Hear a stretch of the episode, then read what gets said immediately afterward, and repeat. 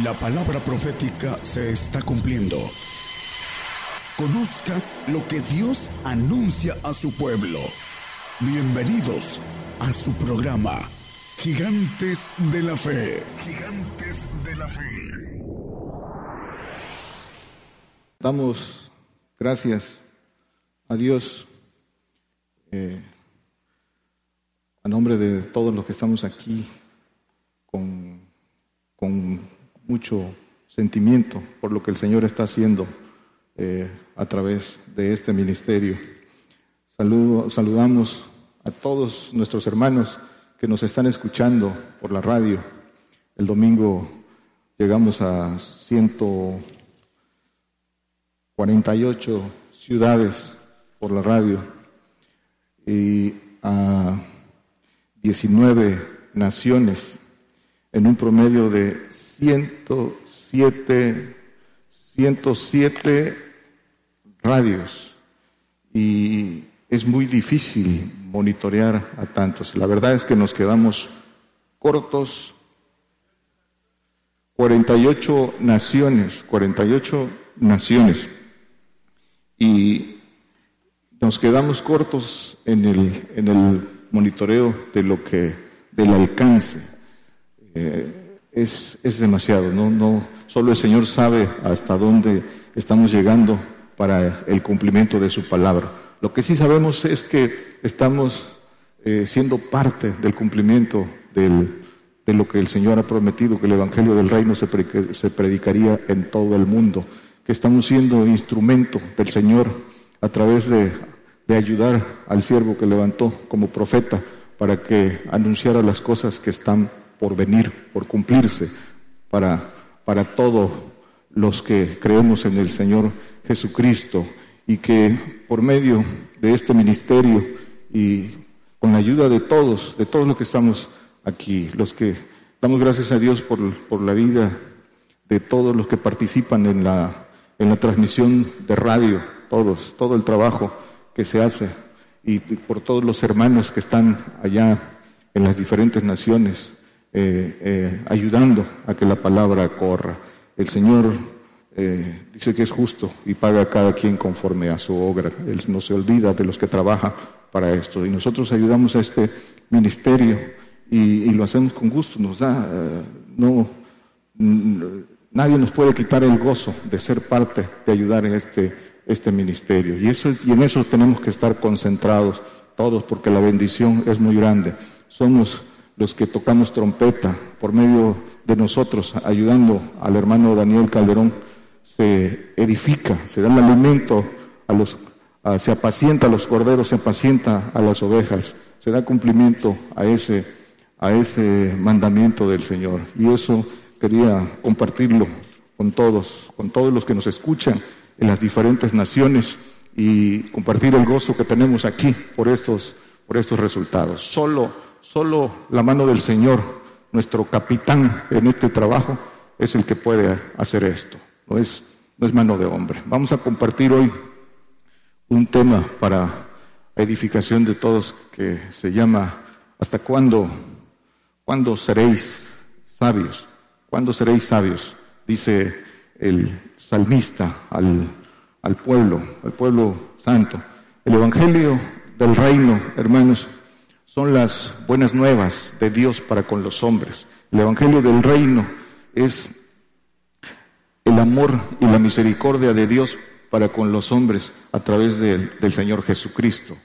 Y ese amor eh, de darnos la oportunidad de ser hechos hijos de Dios, dice Primera de Juan 3.1, no lo ponga hermano, dice, eh, mira cuán amor nos ha dado el Padre, que seamos llamados hijos de Dios y todavía no se ha manifestado el, que ha de venir, pero dice, mira cuán amor que seamos llamados hijos de Dios. Y dice también Juan 1.12 que nos ha dado la potestad de ser hechos hijos de Dios. Esa es la esencia del Evangelio del Reino y esa oportunidad de, de esas buenas nuevas son para todos. Todos tenemos esa oportunidad. El Señor dice que no quiere que nadie se pierda. Es cierto que todos los hombres están puestos en incredulidad, encerrados en incredulidad para tener misericordia de todos, pero no quiere que nadie se pierda, sino por el contrario, que vengan al conocimiento de la verdad, para que conozcan en, en la verdad esa esperanza de gloria, esas grandísimas y preciosas promesas, el propósito del hombre, el de Dios con el hombre y el camino para cumplir ese propósito. Y es el Señor el que vino a dar ese camino, el conocimiento. Dice que vino a dar luz, dice que vino a dar conocimiento de lo alto, conocimiento de salud, es decir, de santificación, sabiduría de lo alto. Esa es la misericordia. Vino a darnos, dice en Juan primera de Juan 5, 19, 20, dice que vino a darnos entendimiento para conocer al Dios verdadero. Vino a darnos entendimiento para conocer al Dios verdadero que es en Cristo Jesús. Y que esa oportunidad se traduce en que nuestra vida es un poco de tiempo, el regalo de Dios, un poco de tiempo y nuestro libre albedrío, nuestra voluntad. La oportunidad es para todos, pero a través del tiempo y del libre albedrío tenemos la oportunidad de tomar ese, ese derecho, de tomar esa oportunidad. Hay que tomarla y, y es a través de tiempo y decisión de decisión voluntaria el que, el que se hace. El tiempo es el recurso para, para hallarlo. Dice Hechos, creo que es 17, 26 y 27, dice que de una sangre ha hecho el linaje, solo apúntenlo, no lo, no lo pongan, el linaje de los hombres, se ha establecido el orden de los tiempos. Eh, pero lo importante es esto, dice para que le buscasen, para que buscasen a Dios que quizás no está lejos. Ese es el propósito y el tiempo es la clave. Por eso dice también el salmista, que todo santo orará a Dios en el tiempo de poder hallarle. El tiempo, el tiempo. Entonces, permanecer en ignorancia es necedad, porque el Señor vino a eso, a dar sabiduría de lo alto para todos, sin excepción. Entonces, el estado de ignorancia, que es un estado voluntario, es un estado de tinieblas, es el hombre que se quiere quedar así. El Señor vino a dar esa oportunidad, por eso dice el Señor, el que me sigue no andará en tinieblas, conocerá la verdad, la verdad os hará libres, tendrá la lumbre de la vida, dice Juan 8:12. Pero vamos al Salmo 94, 8.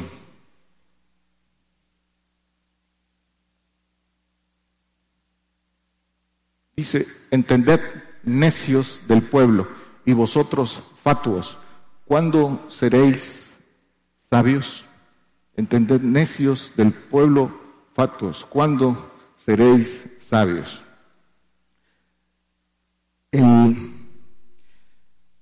La ignorancia, que decíamos que es un estado voluntario, ¿cuál es la causa de la ignorancia? La causa de la ignorancia, lo dice la palabra, es un corazón, por un corazón malo de incredulidad, dice eh, eh, el apóstol en Hebreos, creo que es 3, eh, 12, pero dice que no entraron por, su corazón malo de incredulidad, el corazón malo de incredulidad, corazón malo de incredulidad, por miedo, por avaricia.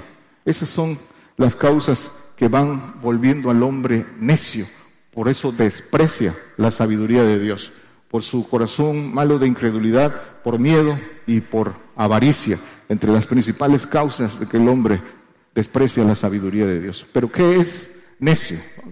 ¿Por qué, no, ¿Por qué no es sabio el hombre? Por esa necedad. ¿Qué cosa es necio? Necio viene de la palabra necius, necius, que quiere decir negar el saber, que quiere decir negar la razón y el conocimiento, ignorante, fatuo. Dice que se resiste a la verdad. Dice que también se ancla en, la información que hay ahí. Se ancla en la información que hay en su mala conciencia, la información que el diablo ha metido a través de su formación antes de, conocer al Señor. No escucha consejos. Todo eso quiere decir necio. Y aquí viene lo importante. El creyente, el creyente salvo, el que ya creyó y fue a las aguas a bautizarse, cree que el incrédulo ateo, el que no cree en el Señor, que ese es el necio. Y asume equivocadamente que eso es, y no es así. Dice que eh, la salvación es un regalo, que eh, el bautismo de agua no limpia, que el bautismo de agua, la salvación, es en demanda para una buena conciencia. ¿Qué es una demanda? Es una exigencia. La, salvación debe ser un trámite. El Señor quiere que todos los hombres sean salvos, porque es el, el principio de todo cristiano para ir en busca de la verdad. Por eso demanda una buena conciencia y la buena conciencia viene de la información, del conocimiento, de la sabiduría de Dios, para ir, para ir limpiando la conciencia, para ir metiéndole lo bueno a la conciencia y del corazón pueda salir lo bueno, el buen tesoro. El pueblo santo piensa que el necio es el salvo. Sin embargo, aquí dice, se refiere al pueblo santo, porque es pueblo rebelde. Pueblo dice que inclinado a lo malo, aún, aún siendo apartado para Dios. Los mismos discípulos dejaron, dejaron al Señor. El pueblo, dice pueblo que sigue al Señor, pero, pero no, mientras no se haga sabio, sigue siendo rebelde, sigue siendo guiado por su, por su corazón, siempre está sujeto a, mientras no muera, muera al yo, siempre está sujeto a esa rebeldía. Dice que las escrituras, entonces, dice el apóstol Pablo en, segunda de Timoteo, no lo ponga, es un texto conocido, dice que las escrituras fueron hechas para enseñar, redarguir, eh, exhortar, dice que para que el hombre sea hecho perfecto. Entonces, dice el texto, el, que estábamos en el, del que partimos, necios del pueblo y vosotros fatuos. ¿Hasta cuándo seréis sabios? Necios y fatuos. Eh, eh, el conocido pasaje de Job 2.9, que nosotros lo conocemos muy bien por las diferentes traducciones de la Biblia, que le dice eh, la mujer a Job, aún retienes tu simplicidad, bendice a Dios y muérete, subestimando el poder de Dios. ¿Y qué dice? ¿Qué le dice a su mujer? Job dice como las mujeres, como suelen hablar cualquiera de las mujeres fatuas, has hablado. También recibimos el bien, de, el bien de Dios y el mal no recibiremos. En todo esto no pecó Job, hombre justo, hombre de corazón perfecto delante de Dios. Pero dice que su mujer dice le, que no entendía que el propósito de la prueba de, Dios estaba incitando a, quebrar la fe de, de Job. Y Dice, ¿hasta cuándo seréis sabios? ¿Hasta cuándo seréis sabios? Hasta que el hombre haga la voluntad del Padre, hasta que se quite la rebeldía, hasta que se humille, hasta que se quite la soberbia, hasta entonces será sabio. Cuando eh, se quita la soberbia y se humilla, entonces empieza el camino de sabiduría. Y dice eh, también las escrituras, y ahí a veces viene el juego de, palabras y el, creyente que no, que no se eh, procura, se edifica, se confunde. También dice el Señor en las escrituras, creo que en Mateo 5, 22 y 23, dice que no digas, no lo ponga hermano, dice no digas necio a tu hermano, no digas raca, ¿no? Pero ¿qué, ¿a quién le está diciendo? Está diciendo al, al que no le diga fato al hermano que hace la voluntad del Señor, del Padre. ¿Quién es aquel? Dice el Señor, mi, mi madre, mis hermanos, ¿quiénes son? Los que hacen la voluntad del Padre. Y dice, no llames necio al que hace la voluntad del Padre. A veces el necio eh, eh, con sus acciones llama necio al que hace la voluntad del Padre. Al asumir su razón, al creer que él tiene la razón, eh, prácticamente quiere hacer necio al, y, y, poner la culpa en, en, su hermano. Y, las, y este es un consejo que da la palabra. Y dice más todavía, dice que para que tus oraciones no sean impedidas, que vayas y te amistes con tu hermano, amistad, dice, y para que tus, para que tus oraciones no sean impedidas. ¿Y qué es eso? Dice que no hay mayor amor que el que da su vida por sus amigos, pero esa vida consagrada al Señor para tener, para poder eh, bendecir. Eso es lo que, lo que dice el Señor. Jeremías 5:21. Dice, oído ahora esto, pueblo necio y sin corazón, que tienen ojos y no ven, que tienen oídos y no oyen. Dice pueblo necio y sin corazón. Dice, sin corazón recto y perfecto delante de Dios. Prefieren mantenerse en su corazón engañoso y perverso. Dice Jeremías que eh, en Jeremías eh, 17, 9 dice que el corazón es no lo ponga, hermano. También ya es un texto conocido, solo lo menciono como referencia, que el corazón es eh, perverso y engañoso más, más que todas las cosas. Entonces, prefieren mantenerse en ese corazón que buscar, que buscar eh, la limpieza de corazón a través de, de el Señor.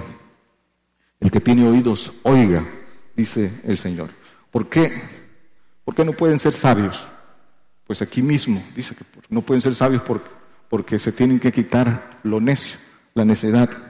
¿Y por qué, y por qué, son necios? Decía, decía al principio, por la dureza del corazón. Dice Mateo 12, 34 y 35, por la dureza de corazón. Dice, generación de víboras, ¿cómo podéis hablar bien siendo malos? Porque de la abundancia del corazón habla la boca. El hombre bueno del buen tesoro del corazón saca buenas cosas y el hombre malo del mal tesoro saca malas cosas. Corazón malo de incredulidad. Dice que por la dureza de su corazón tienen el entendimiento entenebrecido, ajenos a la vida de Dios, dice Efesios 4, 18. Dice corazón, tienen ese corazón endurecido porque por su incredulidad, porque no tienen tesoro, el tesoro del corazón. Y dice la palabra que dice que haced tesoros en el cielo, no donde, donde no minan, donde no roban, donde no corrompen. ¿Y cómo se hacen esos tesoros en el cielo?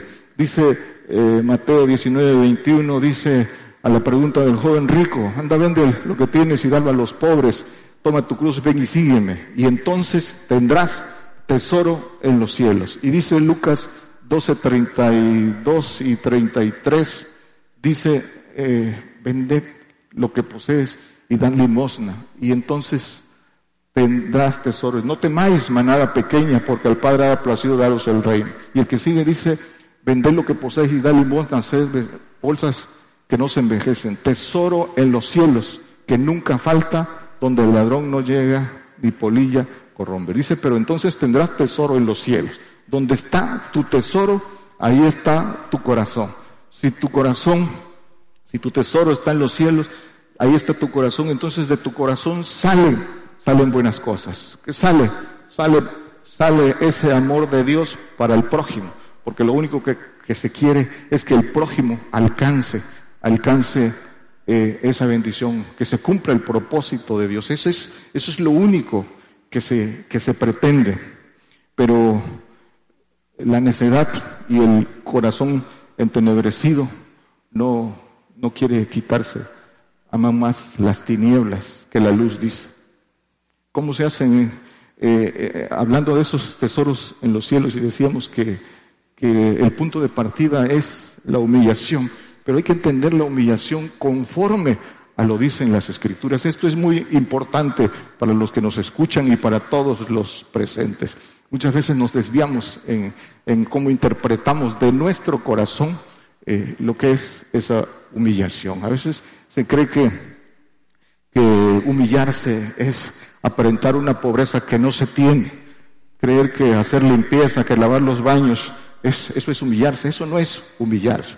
Humillarse es lo que dice el Señor de la forma que lo hizo Él, se humilló a lo sumo, dejó su divinidad, dejó su riqueza para enriquecer a muchos. Esa es la verdadera humillación a la luz de las escrituras.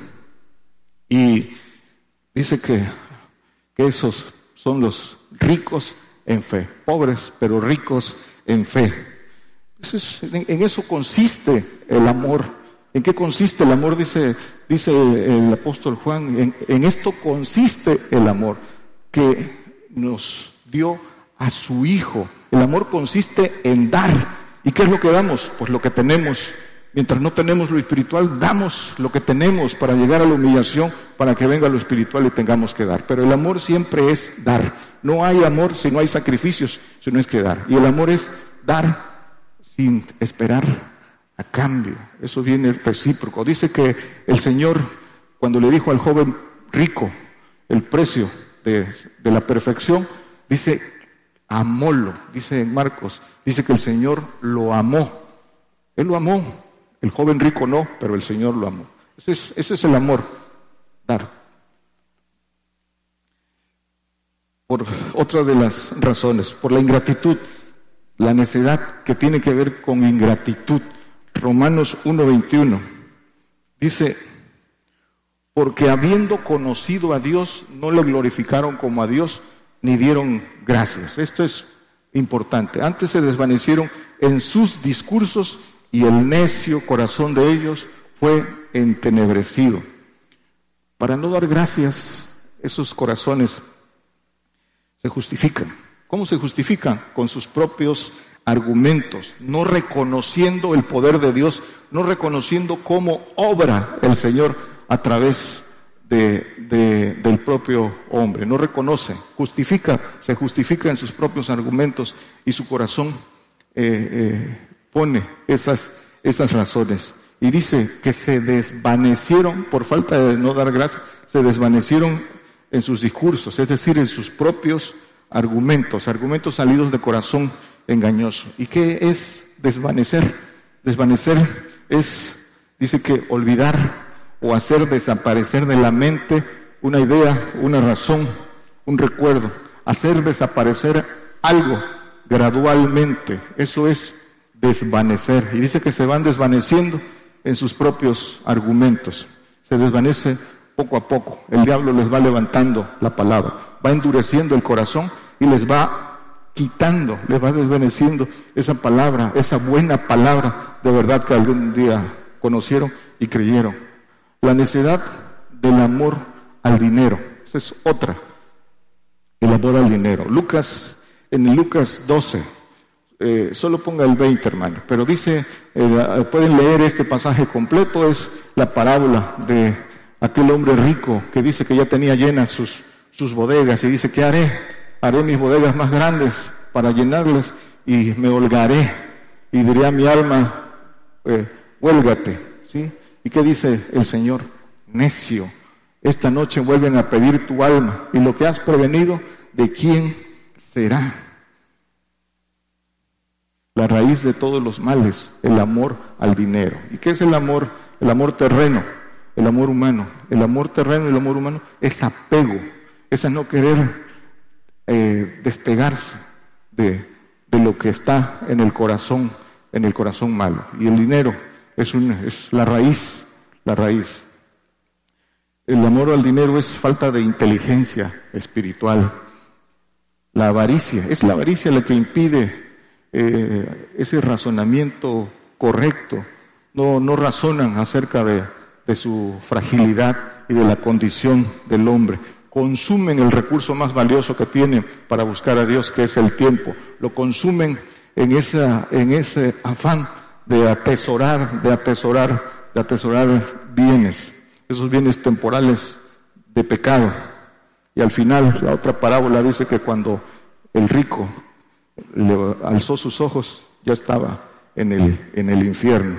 Eso, eso está para nuestra enseñanza y otros, unos dicen que el rico cuando alzó sus ojos estaba en el infierno, pero habrá otros que cruzando la línea se darán cuenta que por la necedad perdieron premio, premio, el premio más grande que el Señor ofrece. El, Dice el Salmo 49, el 6, el 6 y el 7. Dice que los que se confían en sus haciendas y en la muchedumbre de sus riquezas se jactan. Dice que ninguno de ellos podrá Dios, ninguno de ellos podrá redimir al hermano ni a dar, eh, pagar el rescate por ellos. Todo el que se jacta de lo que tiene, dice que es necio. Es, dice Apocalipsis, pobre, cuitado, miserable. El que se dice rico y no es rico en Dios, es como bestia, como bestia bruta.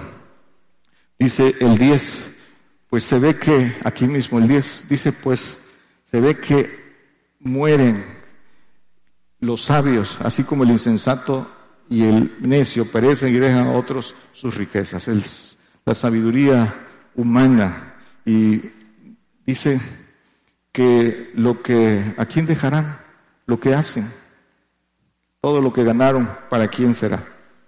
La, el amor del dinero. La sabiduría humana también el hombre. Y estoy hablando también, estamos hablando del creyente, porque es el creyente para quien están hechas las escrituras. Busca la sabiduría humana. Y la sabiduría humana es necedad para con Dios. Dice Primera de Corintios 3, 19. La sabiduría de este mundo es necedad para con Dios. Doctrinas fundadas en teología, en en sabiduría humana, en interpretación de hombre, teología, exégesis, hermenéutica, mandamientos de hombre, tradiciones. Y también dice el apóstol Pablo, ciencia, la mal llamada ciencia, filosofías vanas que no sirven. No quisieron conocer a Dios por sabiduría, por sabiduría de Dios. Y un ejemplo aquí, aquí, aquí en Coaxacualcos. Y sucede en todo el, en todo el mundo. Y eso, para eso, para eso se habla. El, hablarnos, el hablar con la verdad nos trae que otros, eh, gente que no quiere la sabiduría de Dios, se pueda venir en contra de nosotros, pero lo tenemos que decir. ¿Cuántas aquí hay eh, hermanos eh, que creen en el Señor, pero ciegos guiando ciegos? Hacen un simposium anual, anual, donde traen donde eh, traen a, a, los, a los cristianos conferencias de Billy Gay, de familiares de Ford, a gente reconocida, de eh, exitosa, de dinero, empresarios, a, a, darles pláticas al creyente, ¿dónde, dónde está su, su corazón?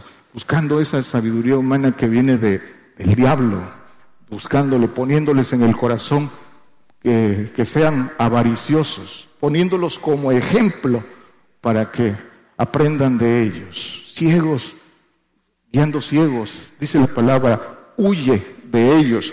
Proverbios 14, 7. Eso, eso hacen y no, y, y, no, eso pasa en todo el mundo, pero hay un mandamiento para el que, para el que quiere la sabiduría de Dios, para el que se quiere quitar esa necedad. Dice, vete de delante del hombre necio porque en él no advertirás labios de ciencia, de ciencia de Dios. Huye de él. Y dice Santiago, porque esta sabiduría no es, eh, eh, no viene de lo alto.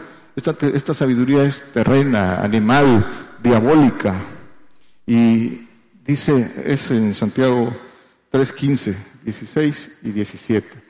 Al 16, este ya, ya lo vimos. El 16 dice, porque en esta sabiduría hay envidia, hay contención y ahí hay toda perturbación y toda obra perversa. Envidia, donde hay envidia está la obra del diablo, la obra de la carne.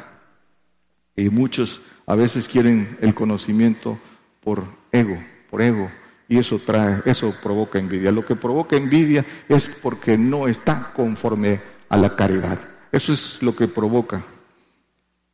Dice que el siguiente dice que la sabiduría que viene de lo alto es pacífica, es modesta, es benigna, llena de misericordia, de misericordia, de buenos frutos, no juzgadora.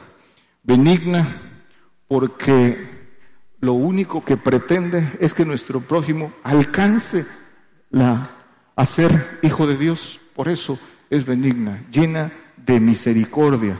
La sabiduría que viene de lo alto, esa que se gana, dice pidiéndola, pero creyéndolo todo, con humillación, creyéndolo todo. La necedad resiste a la verdad. Gálatas 3:5. Por eso es por eso es necedad, es negación a la verdad y a la razón. Dice el apóstol Pablo Gálatas 3:5. El que sigue. No, entonces es el 2, debe ser el 2, hermano. Sí. Dice, el que sigue, tan necio sois, habiendo comenzado por el Espíritu, ahora os perfeccionáis en la carne, le dice el apóstol a los Gálatas. Dice, ¿quién os fascinó? ¿Quién os fascinó para desviarse, para no esforzarse? ¿Quién levantó la palabra de verdad? La palabra dura en lo que creyeron en el principio. Pues fue el diablo. Pero ¿por qué la levanta? Porque se da entrada. Porque ese corazón de incredulidad da entrada y se levanta. Tan necios sois. Dice, ahora os justificáis por, por la carne. La carne nadie puede ser justificado. Dice, eh, dice que fue por el Espíritu. Dice, da el consejo. No dejes que se apague el espíritu que te fue dado por imposición de mis manos, dice el apóstol Pablo, no dejes que se apague ese espíritu, el Espíritu Santo que se manifiesta en las lenguas. No dejes de orar en el espíritu para que el espíritu no se apague. El espíritu, ese regalo de Dios que el hombre a veces subestima y no, y no se deleita en él, se apaga si no le dedica tiempo. Y no hagáis lo malo para que el Espíritu del Señor, para aquellos que han recibido el Espíritu del Señor por dignidad, no, no hagan lo malo para que no se aparte el Espíritu del Señor Jesucristo como se apartó de Saúl, como se apartó de Saúl. Por eso dice el apóstol Pablo que aún recibiendo el Espíritu del Señor, podéis recibir otro Espíritu. Dice que lo sufriréis bien. Entonces, pero esas las puertas de hacer lo malo, la desobediencia, la rebeldía. Eso fue lo que, lo que hizo Saúl. ¿Y qué, qué, decía Saúl? Saúl creía que él estaba bien. Si lo único que estoy haciendo es ofrecerle, dice, sacrificios a, a Jehová, tú no eres el indicado, era el profeta. Lo hizo en desorden, en rebeldía. Pero él, para él que él estaba, que él estaba bien.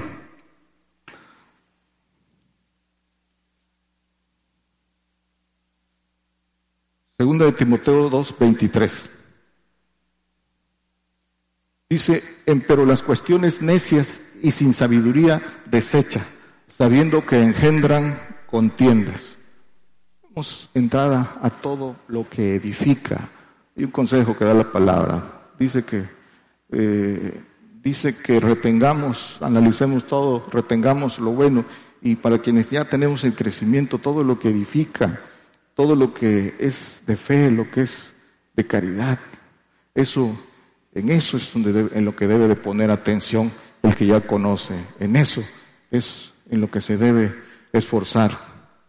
Pero para los que nos escuchan, dice, eh, eh, hablando de las cuestiones necias y, sin sabiduría, esta necedad sin sabiduría eh, de creer y no querer cambiar esa, esa falsa esa falsa esperanza del arrebato en nuestros días, de esa falsa esperanza de lo que han llamado rapto ahora en nuestros tiempos, en sus tres, en sus tres hipótesis equivocadas, eh, tribulación, pretribulación, post-tribulación, son, es, no, es difícil que, que se quite a muchos esa por su, por su corazón eh, necio, por su incredulidad, porque eso es más cómodo creerlo y por su miedo a la muerte, por supuesto, porque no, no entienden la resurrección terrenal, no entienden que estamos llamados a resucitar en la tierra con cuerpos terrenos para reinar con el Señor. La incredulidad y el corazón necio no, no deja que entre esa, esa buena palabra.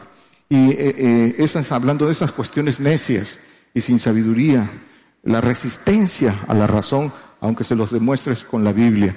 Eh, eh, predicábamos la semana pasada acerca de lo que dice la palabra, lo dice en Primera de Corintios 14, 33, hablando de los mandamientos que dice el, el apóstol Pablo para las iglesias de los santos.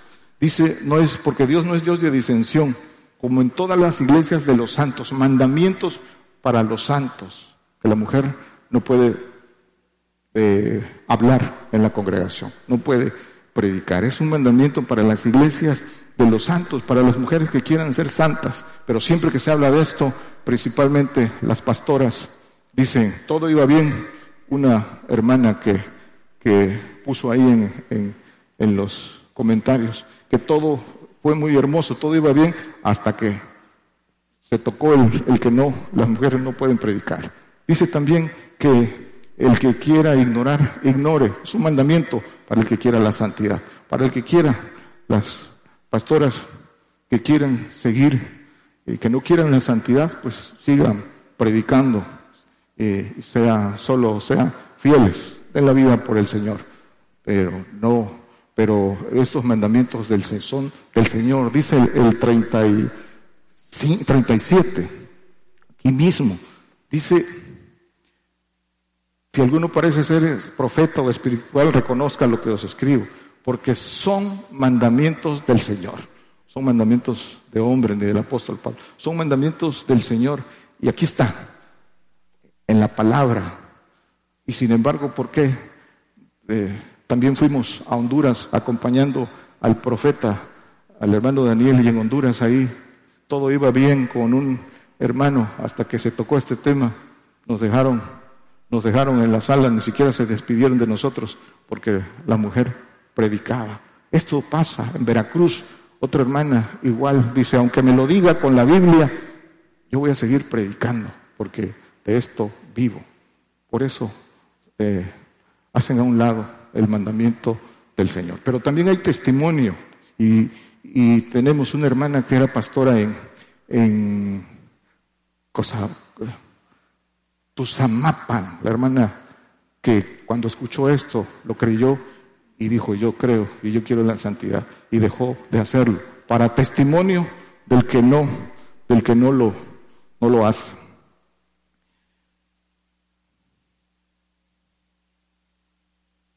sin misericordia. Romanos 1.31. Dice 1.31. Dice, necios, desleales, sin afecto natural, implacables, sin misericordia. No hace misericordia porque la misericordia viene del Padre. Amadores de sí mismo. Nadie que se ama a sí mismo puede amar al prójimo. Y dice en una palabra del Señor, siervo malo. Dice, ¿por qué no tuviste eh, misericordia de tu consiervo si yo tuve misericordia de ti?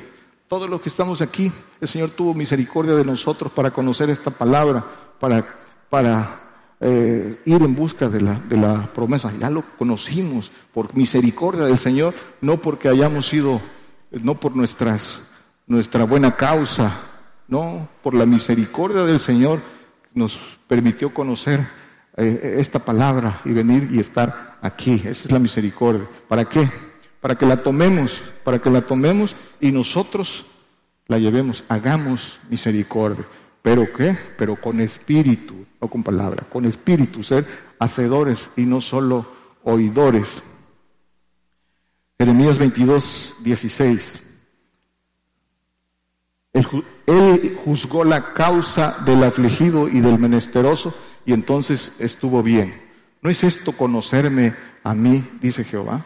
Conocer al Señor dice que es eh, juzgar la causa del afligido, del menesteroso, del necesitado. Eso es hacer misericordia, arrebatárselos al diablo, sacarlos de tinieblas, sacarlos de la potestad del diablo. Eso es conocer al Señor. Dice por eso Mateo 12, 7, eh, dice, mas si supieras qué es misericordia quiero y no sacrificio, no condenarías a los inocentes, a condenarlos a que el diablo los pierda. Si supieses que es misericordia, no lo sabes, pero el Señor da una orden. Dice en el, en el 9.13, si no lo sabes, ¿qué? Aprended, anda pues, no lo sabes, anda, aprended que es misericordia quiero y no sacrificio. Si no lo sabes, apréndelo. El Señor, el Señor lo cumple para que puedas hacer el ayuno que Él quiere, sacar a los presos de la cárcel, deshacer los asos de opresión, ¿sí? meter al cubrir al desnudo y meter en la casa al desvalido. Todo eso lo dice el profeta Isaías en Isaías 58, 6. Eh, lo pueden leer en sus, en sus casas. Eso es hacer misericordia. El necio confía en su corazón. Proverbios 28, 26. Por eso no puede llegar la sabiduría. ¿Cómo puede llevar la sabiduría de Dios si confían en su corazón?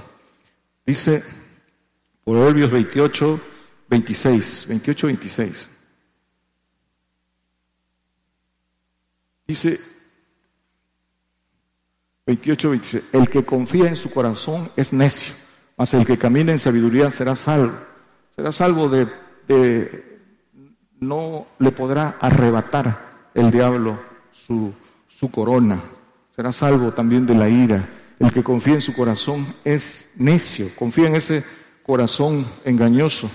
¿Y por qué confía en su corazón? Porque hace su voluntad. Alguna vez escuché a alguien que no entendía, que no atendía el, consejo ordenado de la autoridad, de la autoridad espiritual, y decía, es que yo he hecho las cosas como yo he querido y me han salido bien, así me funcionan, van a funcionar por un tiempo, pero al final, al final vas a ver el resultado y tu estado. Jamás, jamás habrá buen resultado de hacer las cosas del propio corazón. Y, el que lo está escuchando sabrá, sabrá quién es y sabrá que así es. Proverbios 10, 21. Los labios del justo apacientan a muchos, mas los necios por falta de entendimiento mueren. Mueren en segunda, en segunda muerte. El requisito dice que los labios del justo apacientan a muchos. Los labios del justo. Dice que el Señor al apóstol Pedro creo que es en Juan, mm, no recuerdo, pero dice, cuando le pregunta, ¿me amas más que estos? Sí, Señor, sabes que te amo. Dice, apacienta mis corderos. ¿Me amas? Apacienta mis ovejas. Entonces, para apacentar al rebaño del Señor, hay que amar más para poderles darle su alimento.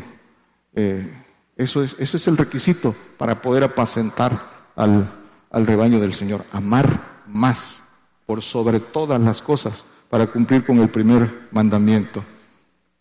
Proverbios 26, 11. Vamos a concluir. Dice, como perro que vuelve a su vómito, así es el necio que repite su necedad. Cuando no se afirman en fe y en conocimiento, por, por dureza de corazón, siempre vendrá un pretexto que los hará volverse atrás. Y ese pretexto siempre el diablo está presto a darlo. Siempre está presto a darlo. ¿Por qué? Porque faltó, faltó crecimiento, faltó afirmarse en fe y en conocimiento. Y vendrá, y, y, y sí, siempre habrá un, un pretexto. Proverbios 26, 5. Dice, responde el necio según, responde al necio según su necedad, porque no se estime sabio en su propia opinión. Responde con autoridad, con conocimiento, reprende, exhorta, enseña, le dice el apóstol a Timoteo, no consienta, exhorta, reprende con autoridad, con autoridad y con, y con conocimiento. Dice, para que no se estime sabio en su propia opinión. Por eso les dice el apóstol a los corintios, ¿de qué te glorías? ¿Qué tienes que no hayas recibido? ¿Ya, ya estáis hartos? ¿Ya reináis? Cuando se estima sabio, cuando se estima que ya se está completo. ¿Qué tienes que no hayas recibido. ¿Qué tenemos nosotros? ¿Por qué? ¿Por qué estoy aquí parado? Porque he recibido por misericordia del Señor y eso, y eso lo tenemos todos. Ya están ya hartos. ¿Quién eres tú para pleitear con Dios? No sabes con quién estás pleiteando y muchas veces la necedad del corazón los lleva a, a eso. Por eso dice el apóstol Pablo, por eso muero día a día a ese, a ese yo. El, eso, en eso consiste eh, la humillación. Muero día a día.